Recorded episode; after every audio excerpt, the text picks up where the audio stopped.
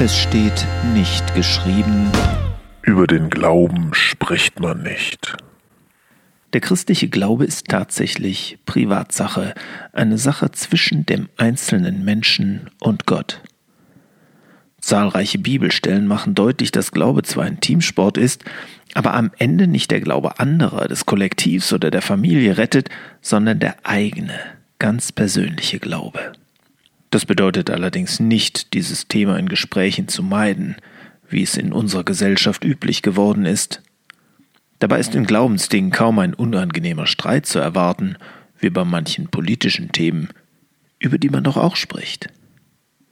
Die biblische Apostelgeschichte berichtet, dass die Jünger Petrus und Johannes einen deutlich besseren Grund hatten, nicht über ihren Glauben zu sprechen, man hat es ihnen verboten.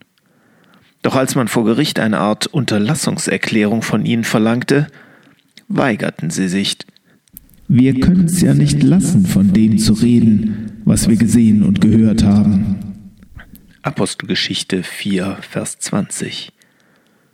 Das kann man noch heute auf der Welt beobachten, dass Menschen ausgerechnet in solchen Ländern begeistert vom Glauben an Jesus erzählen, wo das nicht erwünscht ist, wo Nachteile, Verfolgung und sogar der Tod drohen. Warum?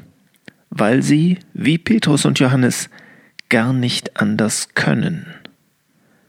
Die meisten kennen das Bedürfnis, ein besonderes Erlebnis oder eine Entdeckung anderen mitteilen zu wollen. Das ist ganz normal und so erzählen sich Nachbarn, Kolleginnen, Verwandte und Freundinnen von interessanten Filmen, schönen Urlaubsorten, leckeren Rezepten, erfolgreichen Therapien und vielem mehr.